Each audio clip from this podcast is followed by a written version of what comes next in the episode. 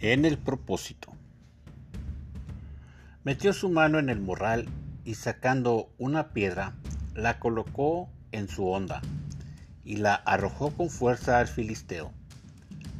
La piedra se incrustó en la frente de Goliat y éste cayó con la cara al suelo. Primer libro de Samuel 17:49.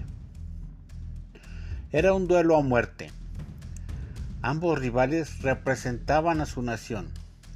El resultado favorable sería coreado con júbilo y estruendo. Quien muriera ese día dejaría a su país humillado. Pasarían ambos contendientes a la historia, a ser contada a conveniencia del ganador. Si ganase Goliat sería lógico. Como ganó David, la batalla fue etiquetada como épica. Nadie había obligado a David a ser el retador. La convocatoria estaba vigente y el joven pastor aceptó.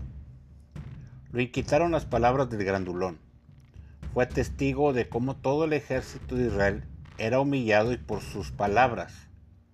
David al enfrentar a Goliat mostró que Dios tenía propósitos a través de él, ya que Samuel lo había ungido.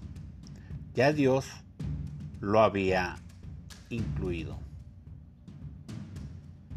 Dios te tiene en sus propósitos. Devocional del Pastor.